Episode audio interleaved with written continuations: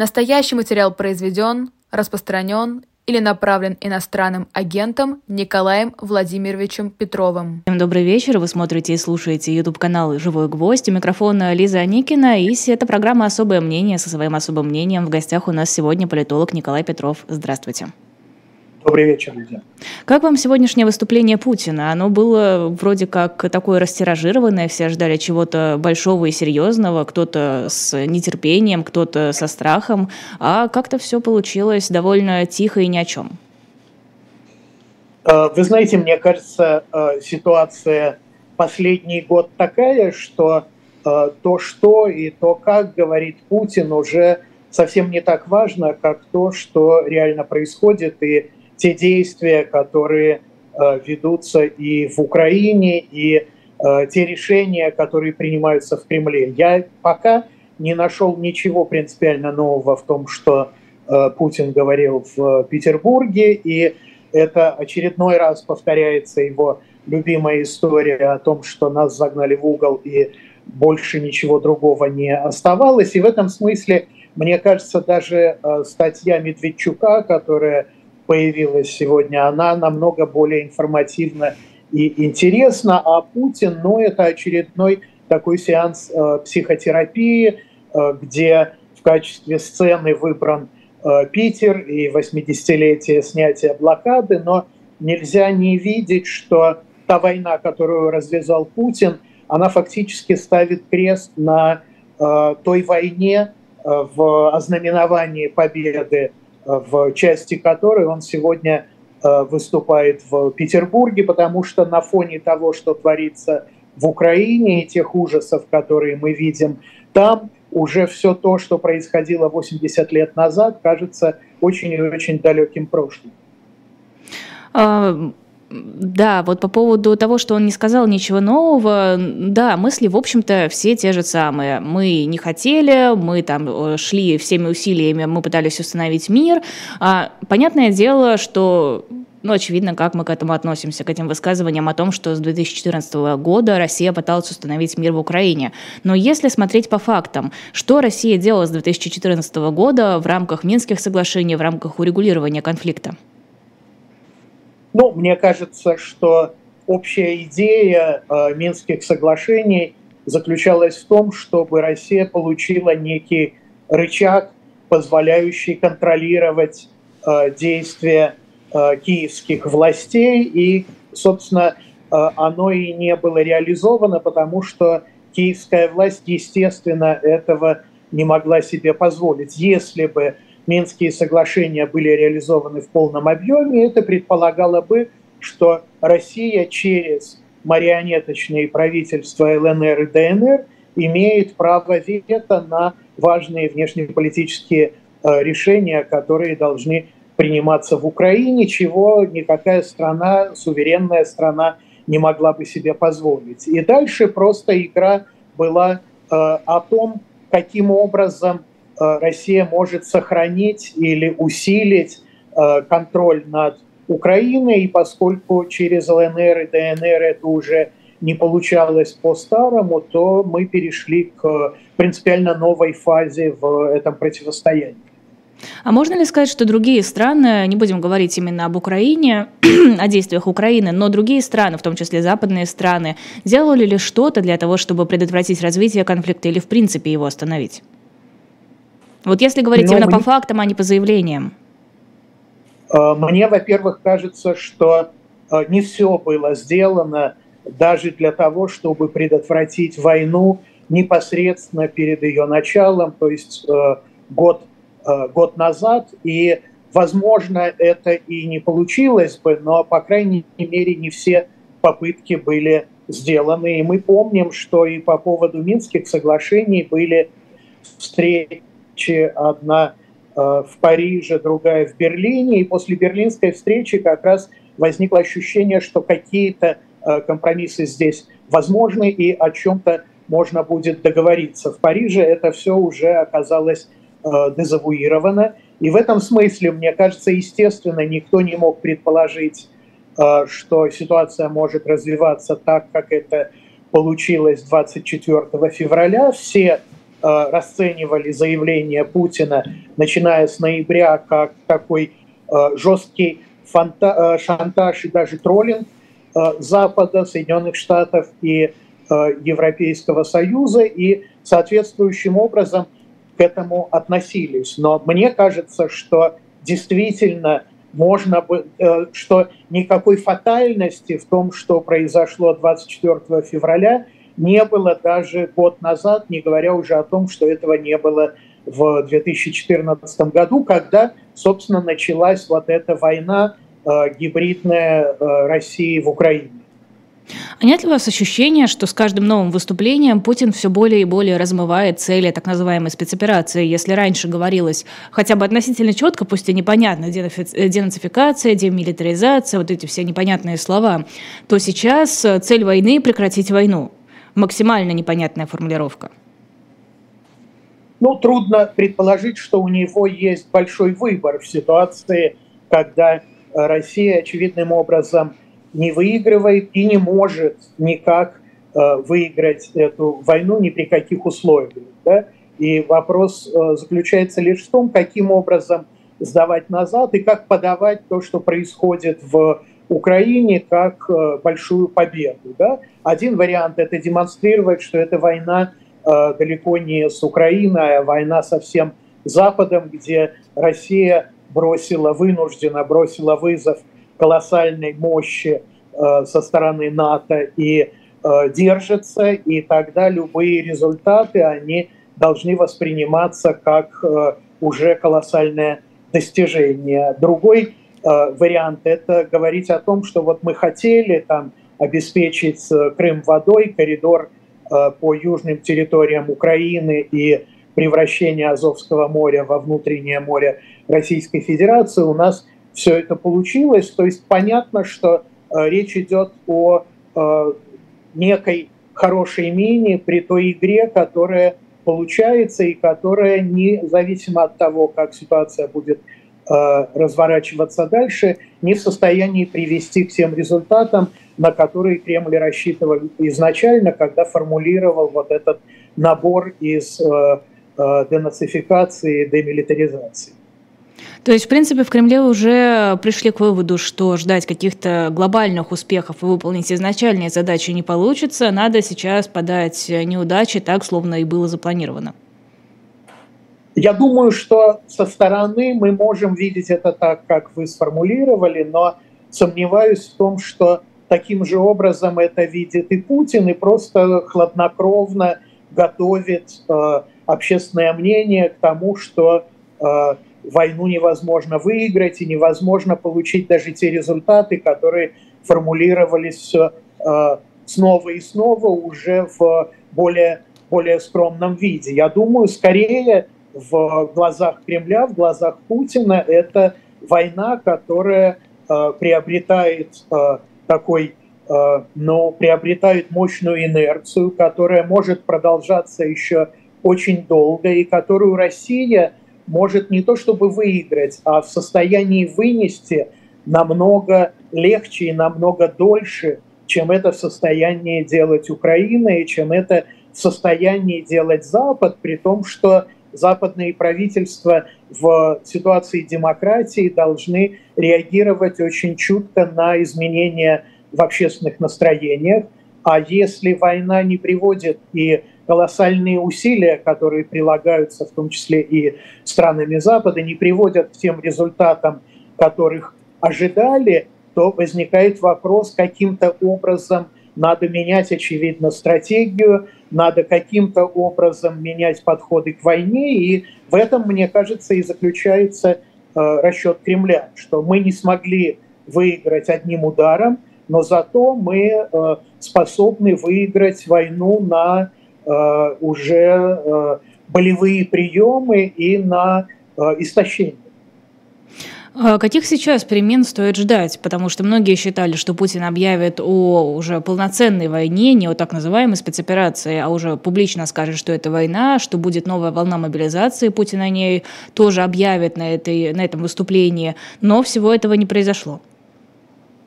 Мне кажется, Кремль очень чутко реагирует на общественное мнение и все изменения в нем.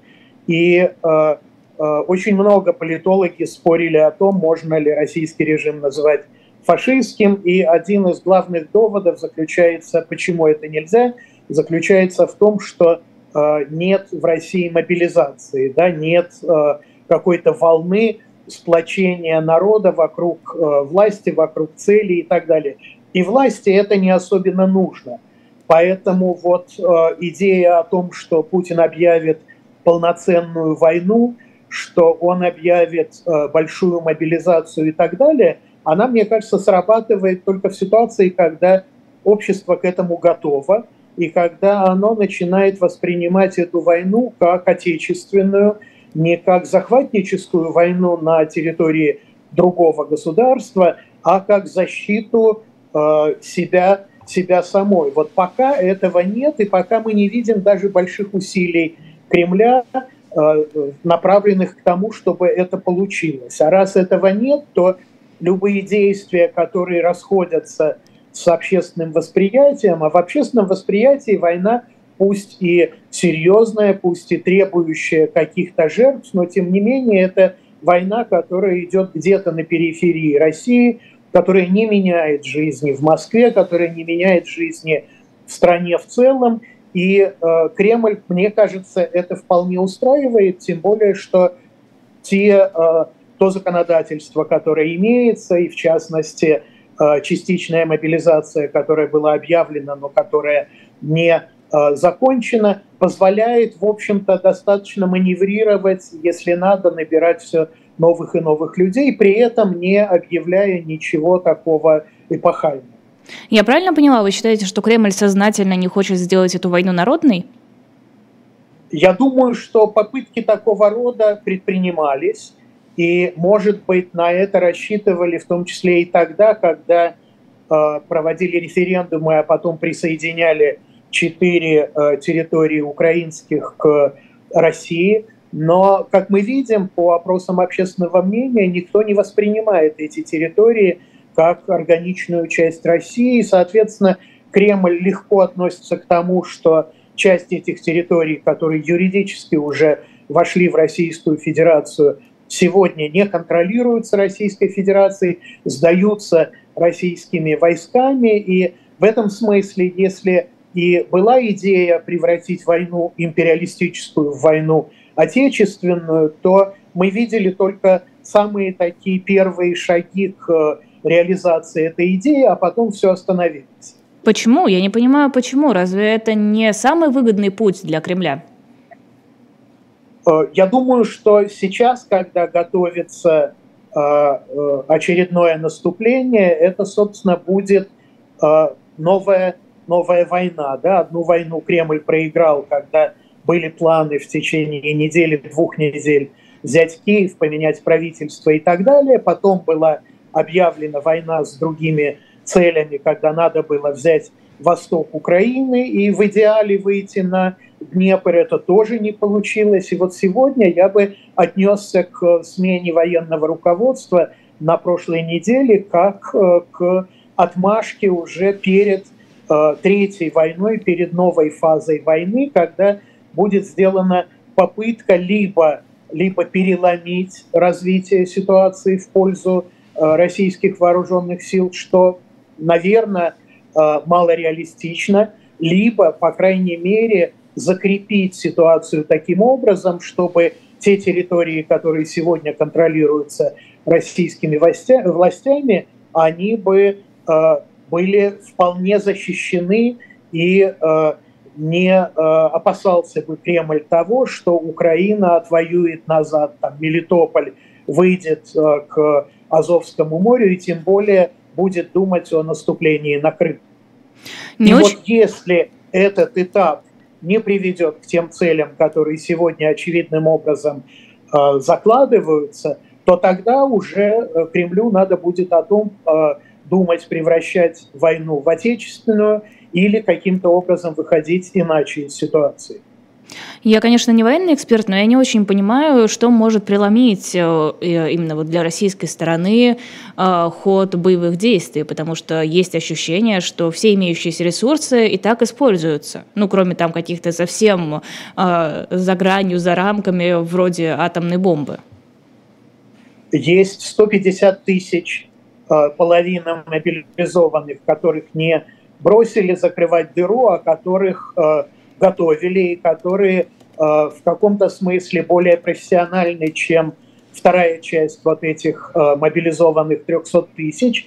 И совершенно очевидно, что Герасимов должен проводить какую-то серьезную военную операцию, где и каким образом спорят эксперты, но это и будет э, попытка до того, как Украина получит те дополнительные вооружения, которые ей уже обещаны и будут переданы в течение, я не знаю, месяца, полутора месяцев, а, дожать а, Украину и получить какие-то позитивные для России результаты, которые, начиная, в общем, с лета прошлого года, сегодня заключаются только в проблематичном взятии города Солидар, название которого вообще никто не знал до того, как э, он не стал бесконечно появляться в сводках военных действий. Да, за последний год, мне кажется, познания в географии у многих значительно расширились и появились на вот этой вот ментальной карте э, новые города, новые поселки, за которые российская армия бьется месяцами.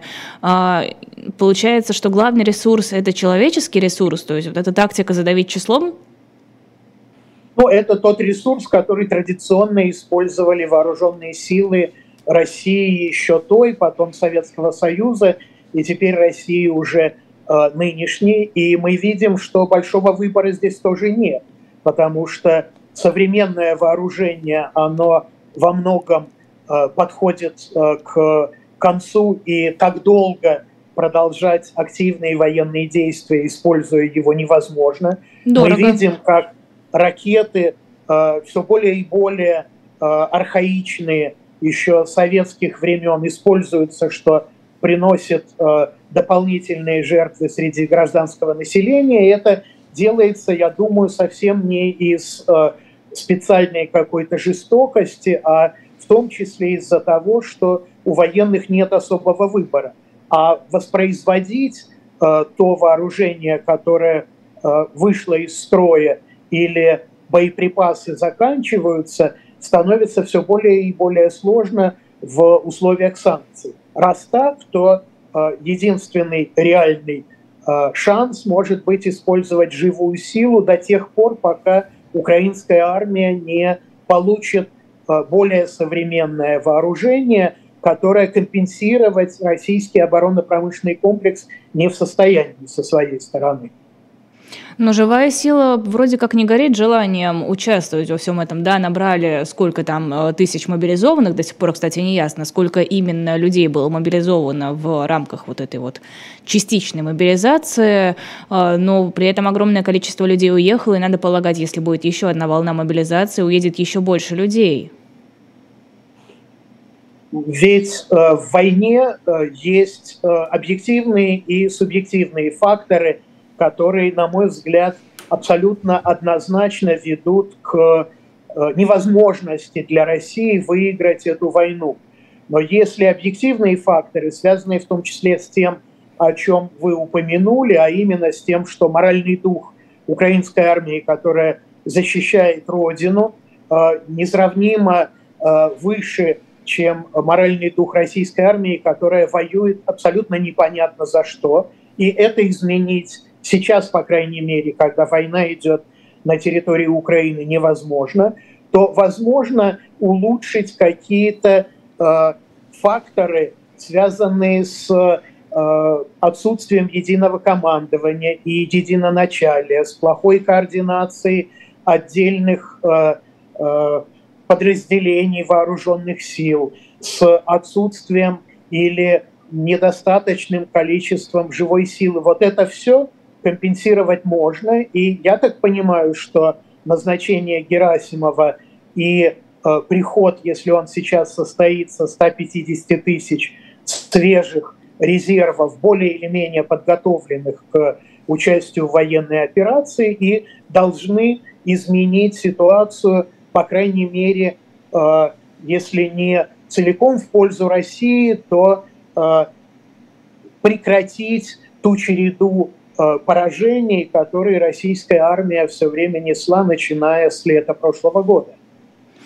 А, по поводу, вот раз уж я заговорила об уехавших, э, Турчак э, тут э, на досуге сказал, что нужно постараться вернуть всех людей, которые уехали, за исключением тех, конечно, негодяев и подлецов, которые из-за границы клевещут на родную страну. И до этого были, конечно, такие высказывания, предлагали какие-то льготы, там, отсрочки от мобилизации и так далее тем, кто по определенным специальностям, естественно, тем, кто уехал и вернулся, предлагали дополнительные налоги налоги для того, чтобы люди по экономическим причинам возвращались в страну, если они продолжают работать в российских компаниях, будучи за рубежом.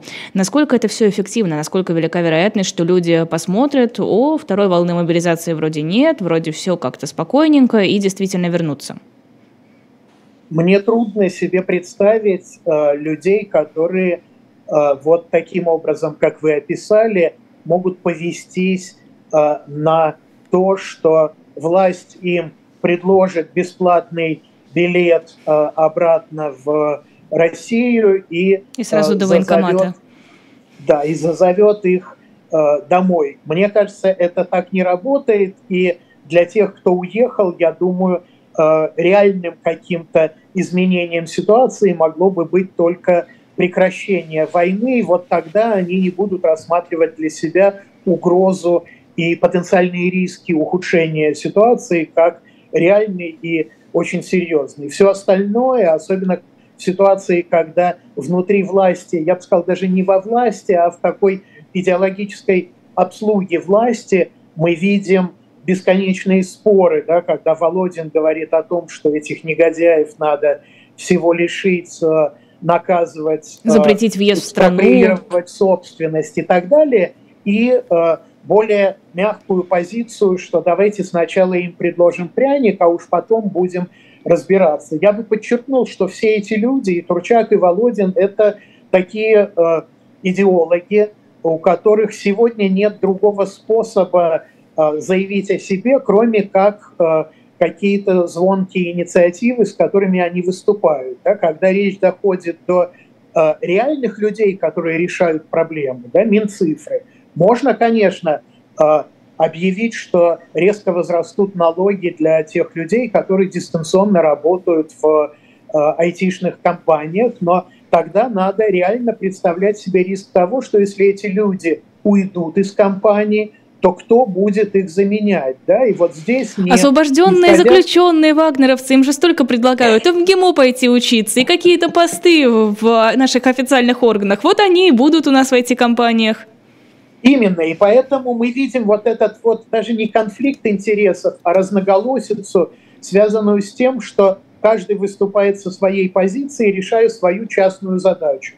Но когда речь, речь идет уже о серьезных хозяйственных проблемах, будь то функционирование, э, я не знаю, авиасектора, будь то айтишники, те люди, которые реально за это отвечают, они никогда не выступают вот с этими призывами абсолютно идеологическими и лишенными какой-то рациональной экономической составляющей. А насколько правдоподобными вам кажутся угрозы о том, чтобы забирать имущество у ряда граждан, как это сформулировано, таких идеологически неправильных, уехавших из страны? Мне кажется, что и э, вот недавнее совещание Путина э, по поводу э, программы правительства на нынешний год, это показало, что страна вступает в принципиально новый э, период э, э, финансово-экономического развития, когда резко сокращаются доходы, которые еще недавно э, либо были стабильными, либо даже росли, да, потому что и с конца прошлого года, и сейчас вступили в действие и вступают 5 февраля – все новые санкции, которые отрезают очень существенную часть э, нефтегазовых доходов. Да? И вот по финским подсчетам там что-то речь идет о 150 миллионах долларов в день э, неполученных доходов. И, соответственно, сколько, сколько? возникает вопрос, 150 миллионов долларов в день. Да? Если считалось, что миллиард примерно дает э, в нормальном состоянии при высоких ценах нефтегазовый сектор, э, то вот 150 – это потери там 15-17 э, процентов. Это уже очень существенно, и с этими цифрами бюджет уже не сверстывается так, как он сегодня задуман. Ну, да? подождите, а что, квартиры иностранных агентов э, решают нет, эту проблему? Нет, нет. Я бы, я бы э, мыслил более масштабно. Да? Квартиры – это демонстрация, это может быть в пропагандистских целях и э, целесообразно для власти, но реально, мне кажется, для власти важно сегодня думать о том, где найти выбывающие деньги, и бизнес, в том числе и тот бизнес, который или э, владельцы которого уехали сегодня из страны, это Э, естественный резерв, о котором власть думать не может. Да? Иноагенты, понятно, это не соберешь, и это будет э, э, проблем больше, чем результатов. А вот если там по несколько миллиардов снимать с бизнеса недостаточно патриотичного, и при этом как бы объяснить это не и сделать это не общим налогом на бизнес в целом, да, послушать того же Пригожина, который говорит о том, что а, война – это бремя, которое нести должны все, в том числе и бизнес в значительной степени. Да? Что это значит? Это значит, что либо изымаются какие-то деньги, это уже отчасти происходило в прошлом году, либо находятся такие бизнесы, такие жертвы, которые можно целиком и полностью взять, либо, как это мы видим сегодня, тот иностранный бизнес, который Э, окончательно уходит из России, ставится в ситуацию, когда он должен терять вдвое-втрое против того, что стоят его активы, тоже таким образом помогая решать финансово-экономические проблемы России. Сделаем совсем небольшой прерыв на рекламу. Хочу рассказать вам про книгу, которая есть на shop.diletant.media. Книга называется «Эпидемии и народы». Она есть, вот прям открываете сайт, наверху, как это правильно называется, обложка, не обложка, но, в общем, на самом верху можно нажать и посмотреть. А, книга с печатью дилетанта, само собой, и в ней э, такая новая интерпретация мировой истории. В центре этой интерпретации огромное влияние эпидемических заболеваний на человеческие общества, а, политические, экономические, демографические, экологические, культурные и психологические аспекты взаимодействия между людьми и инфекциями автор прослеживает, начиная с дописьменной истории. В общем, уже, конечно, не 20 год, уже не так актуально, но мне кажется, что интересно. Заходите на shop.diletant.media, посмотрите, повыбирайте, там другие книги тоже есть, там есть журналы, там есть комиксы, в том числе новый комикс «Спасти Емельяна Пугачева», это четвертый том из серии «Спасти». А вы таким образом нас поддерживаете, мы вам за это очень признательны, так что если вы что-то для себя купите, если вам что-то понравится, будем очень благодарны. Продолжаем эфир, это особое мнение с политологом Николаем Петровым. А, Кисин Киссинджер, бывший госсекретарь США, заявил на форуме в Давосе, что Украину стоит принять в НАТО. А, мнение Киссинджера имеет какое-то значение или это позиция одного человека, который просто высказал свое мнение, и дальше это все пройдет куда-то в пустоту?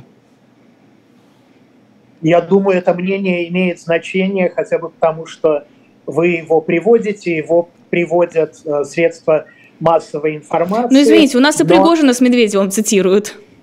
Это правда, и это значит, что э, какое-то значение имеет и то, что они говорят. Другое, э, другое дело, какое именно значение. И в этом смысле то, что говорит Киссинджер, и то, что он говорил раньше, это скорее некий индикатор, который показывает, как э, меняется восприятие и войны, и возможного выхода из нее в американских и шире западных политических элитах. Это не мейнстрим, это мнение достаточно индивидуальное, но э, тем не менее э, индикативное. Мне кажется, очень важно э, смотреть, как менялась точка зрения самого Киссинджера, а она менялась довольно значительно. Еще совсем недавно он ведь предлагал каким-то образом договариваться с Путиным, говорил о перемирии, о необходимости остановить эту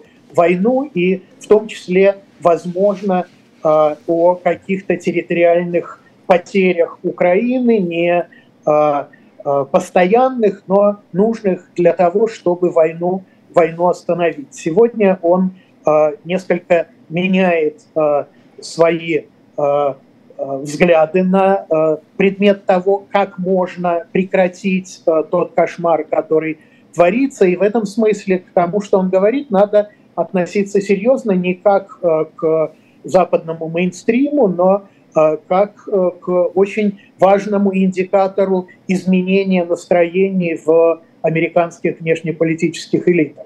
Индикатор, да, но вряд ли Украину примут в НАТО, во всяком случае, до того момента, как завершатся боевые действия на ее территории.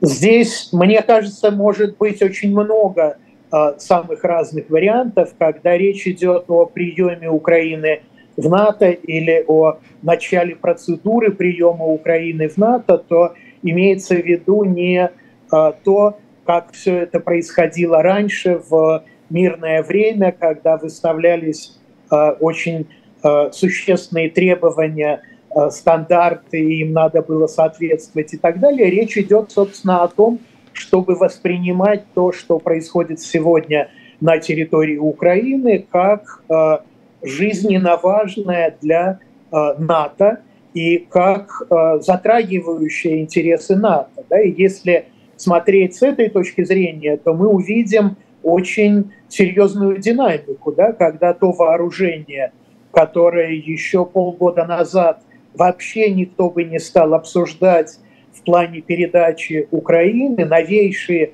системы, которые сегодня передаются Соединенными Штатами, они уже Э, поступают на территорию Украины, и то, чего боялись полгода назад, а именно слишком плотной включенности НАТО и Соединенных Штатов в происходящее в Украине, то сегодня уже является, собственно, э, реальностью сегодняшнего дня. Да? В этом смысле уже приближение Украины к НАТО и восприятие Украины как части западного мира, которую Запад должен защищать, при этом увеличивая цену для себя, оно уже происходит и будет происходить дальше. И в этом эффект затяжной войны, он тоже э, и тех ужасов, которые мы видим каждый день, он тоже э, сказывается, потому что, с одной стороны, как я говорил, у Кремля может быть вполне рациональный расчет на то, что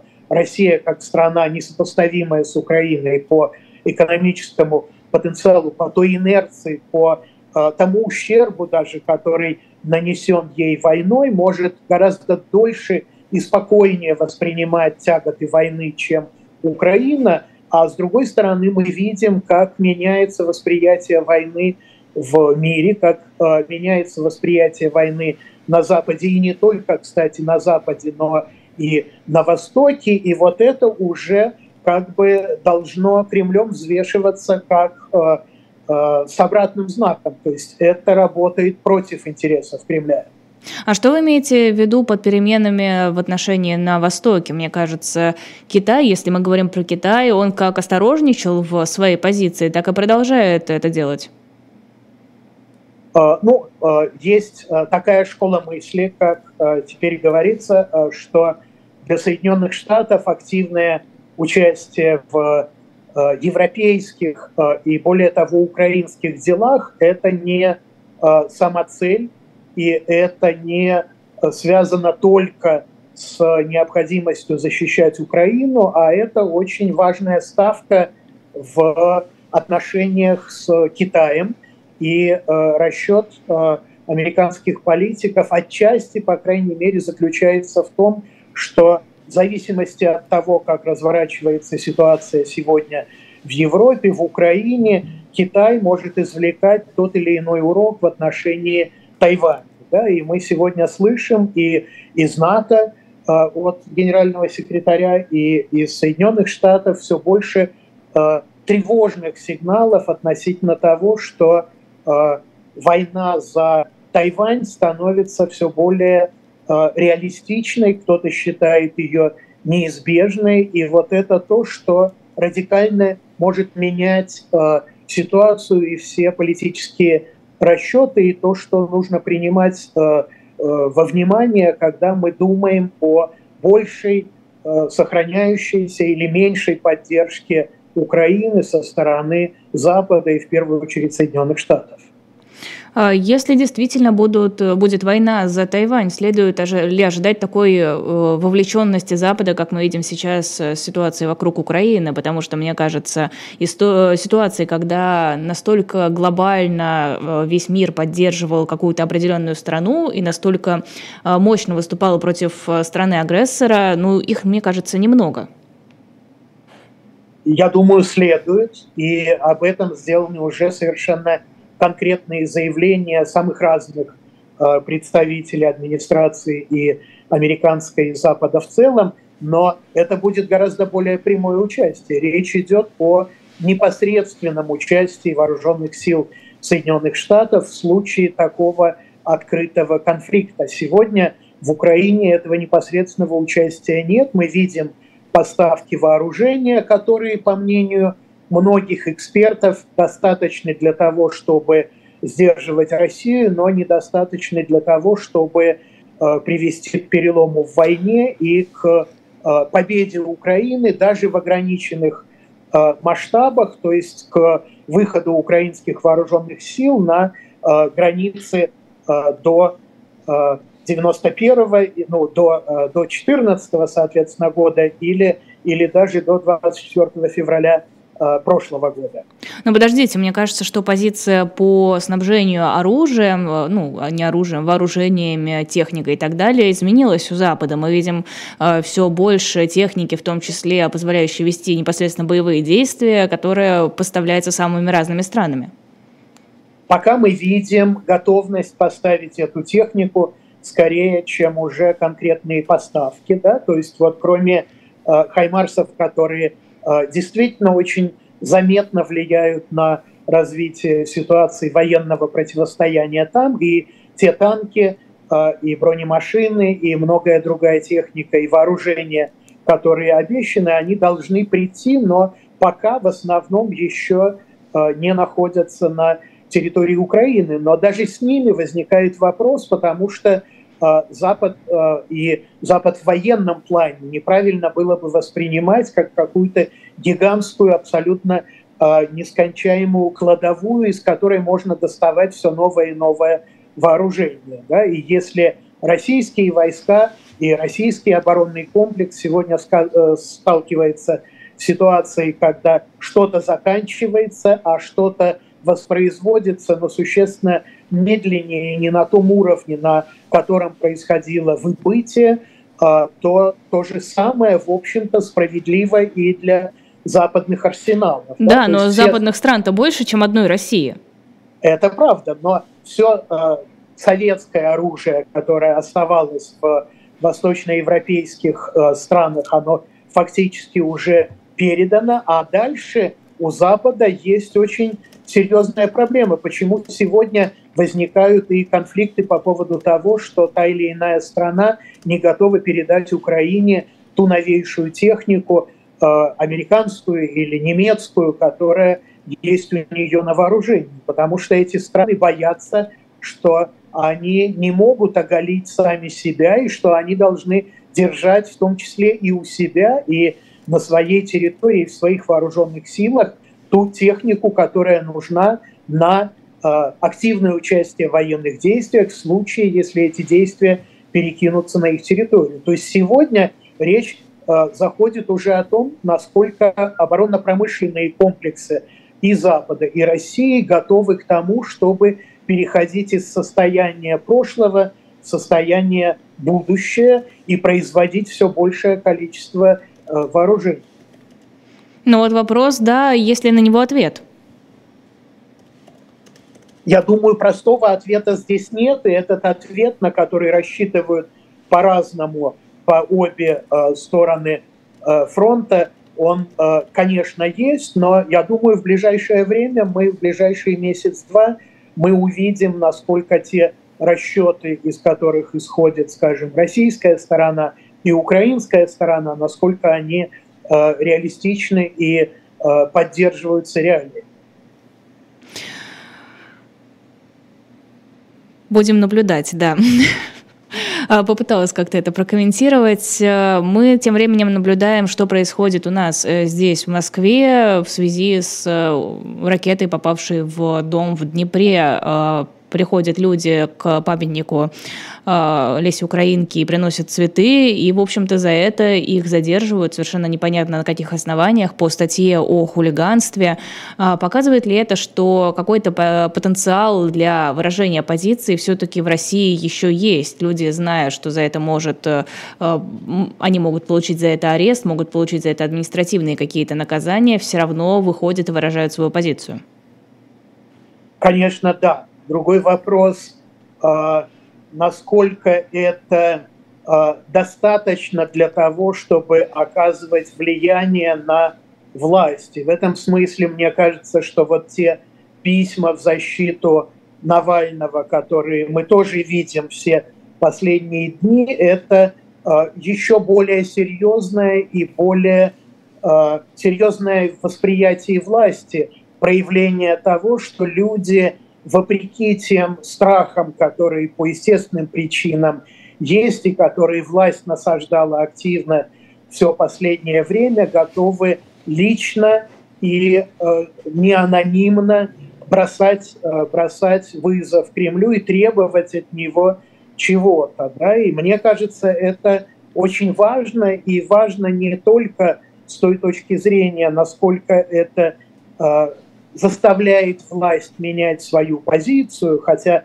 мы видим в чем-то даже вот э, первоначальное э, письмо в защиту Навального, оно возымело какое-то действие в плане там лекарств и э, медиков, да, но э, очень важно видеть, что есть серьезные, организованные, самоорганизованные усилия и что совсем не э, ну, то есть и что совсем не полностью граждане России, по крайней мере, э, часть из них поддерживает или боится выступить против того, что творит, в том числе от их имени, э, сегодня власть, что находятся люди, которые в этих тяжелых, жестких условиях в состоянии лично бросать власти вызов. Думаете, это может напугать власть или заставить задуматься, заставить каким-то образом поменять вектор движения?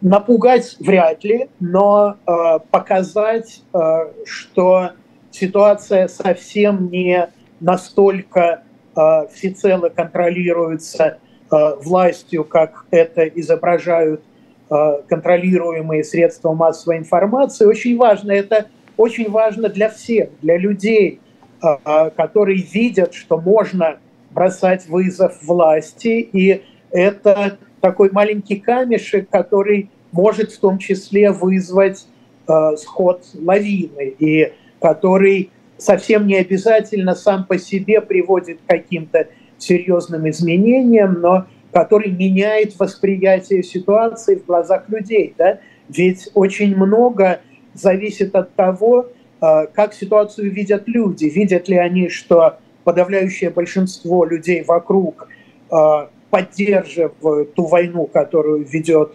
Россия в Украине, и их личное мнение, оно единично, или люди видят, что есть многие э, похожие на них, находящиеся не за границей, а в такой же ровно ситуации, как и они, кто бросает вызов власти. Это освобождает людей от э, многих страхов, которые парализуют их действия.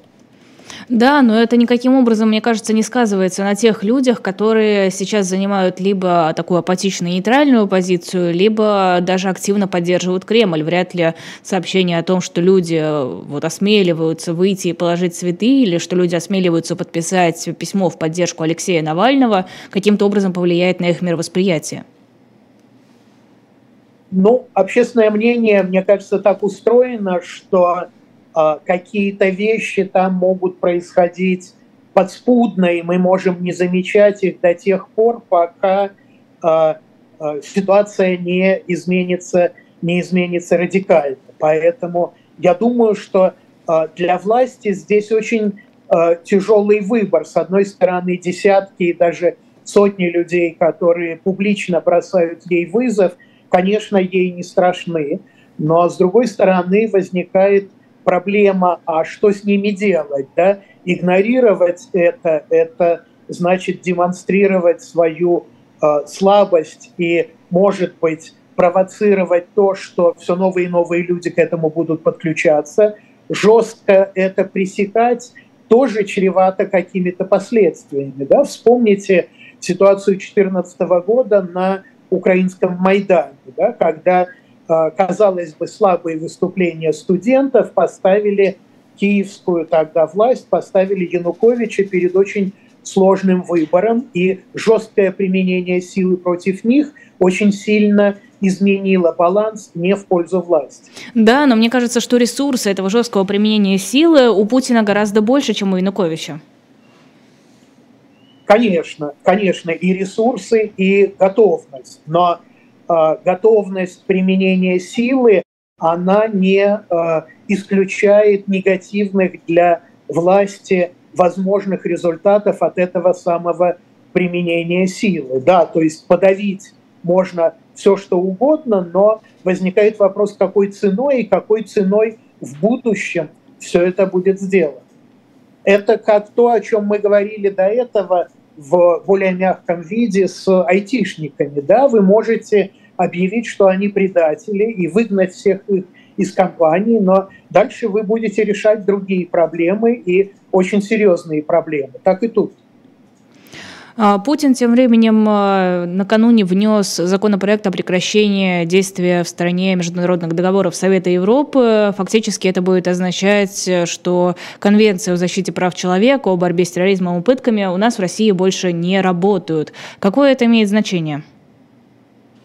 Думаю, что сегодня это имеет скорее такое символическое значение, потому что э, власть сделала для себя выбор и Э, вступив в жесткое противостояние с Западом, она фактически освободила себя от необходимости следовать всем тем обязательствам, которые когда-то брала в первую очередь для того, чтобы улучшать инвестиционный климат, чтобы привлекать э, бизнес в Россию и так далее. Сегодня она не боится хуже выглядеть, чем она выглядит после да того, что происходит уж? в Украине она не будет. Поэтому любые заявления Запада, любые нарушения всех мыслимых и немыслимых конвенций э, со стороны Запада власть абсолютно это не тревожит.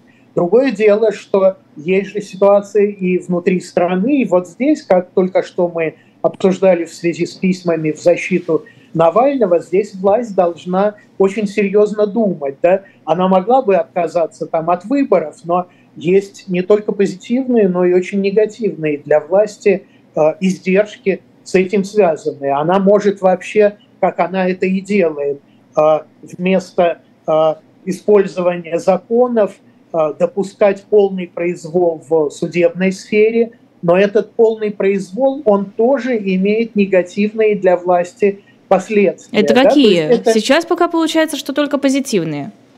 Нет, это, это так может казаться. Это как в физике. Если вы в чем-то выигрываете, то в чем-то другом вы проигрываете. Да? Если вы позволяете произвол сегодня против э, Навального, и это вам, э, как Кремлю, предположим, выгодно, то завтра вы столкнетесь с тем, что у вас вообще не будет никакого поля, и это будет вообще ситуация отсутствия э, какого бы то ни было даже понятийного регулирования отношений.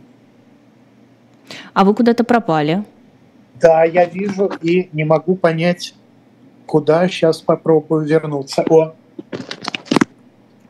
вернулся. А насколько нужно вот это вот э, судебная система и все остальное? Вот вы говорите, они могут столкнуться с тем, с негативными последствиями вот этого произвола, но тем не менее, если система контролируется э, достаточно хорошо, ну, можно оставить в судебной системе, как это, в принципе, наверное, работает, решение каких-то не политических, не глобальных дел. С этим они разберутся. А глобальное, получается, оно все в руках Кремля, и это очень удобно. Вряд ли кто-то из Кремля а, рассчитывает, что он окажется кажется, на скамье подсудимых. Как, Э, немного как с Газпланом, да, то есть э, это ставит власть в ситуацию, когда ей надо будет э, регулировать абсолютно все. Конечно, власти было бы очень удобно считать, что вот есть там 10 дел или 10 людей или 10 бизнесов, э, которые беззаконно она будет регулировать, э, дергая за нужные веревочки, а все остальное будет работать, как оно э, в принципе должно работать. Так не бывает. Да? Если у вас судья может принимать абсолютно противоправное решение в отношении Навального, то как же тот же самый судья не будет принимать такое же противоправное решение в отношении какого-то более мелкого врага какого-то местного бизнесмена или там губернатора. Да? То есть возникает ситуация полного произвола, которая в конечном счете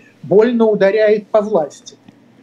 Вот, кстати, по поводу произвола была сейчас история, что солдата, который дезертировал э, с так называемой спецоперацией, непонятно, был он мобилизованным или контрактником, а, застрелили практически рядом с родным домом. Э, говорят, что он был вооружен и начал отстреливаться, но опять-таки э, мы можем этой информации доверять или не доверять. Все, что поступает, мне кажется, от российских спецслужб, заслуживает такого скептического отношения.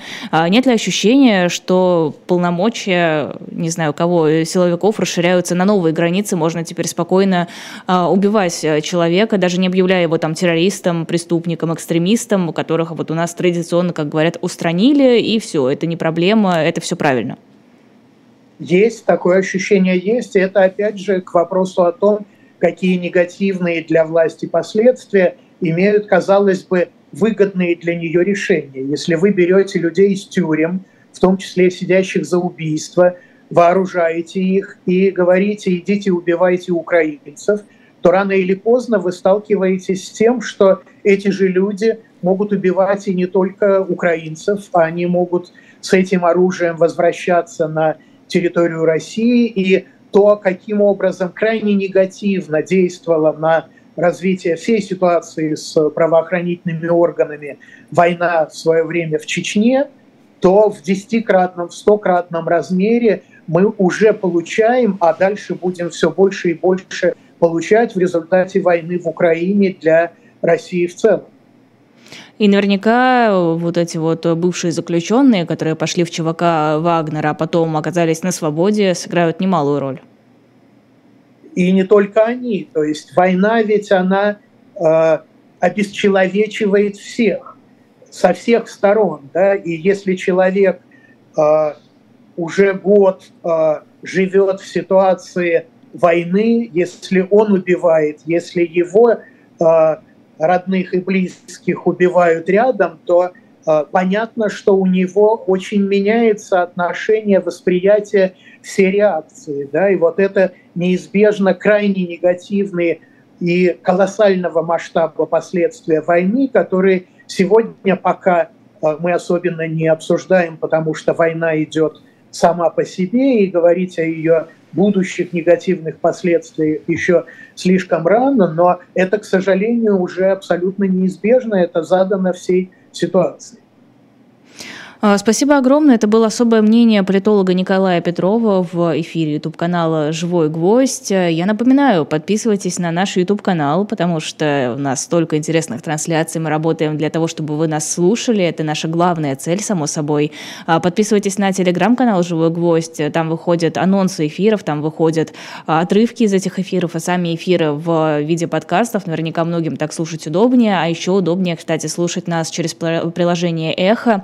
Там есть есть одна кнопочка, вот ты ее нажимаешь, и дальше просто слушаешь непрерывный эфир «Живого гвоздя» и других YouTube-каналов, которые ведут э, журналисты «Эхо Москвы». На «Эхо Новости» тоже подписывайтесь как-то, в общем-то, и на э, телеграм-канал «Эхо». Там интересно, там классно. Я, во всяком случае, очень многие новости читаю принципиально именно на «Эхе», потому что я знаю, что это качественная работа, знаю, что информацию там подбирают тщательно, там не будет фейков, э, там будут разные мнения, и это будет действительно хороший новостной обзор обзор. Ну и заходите на shop.zeritant.media, еще раз вам книжку э, покажу «Эпидемия и народы».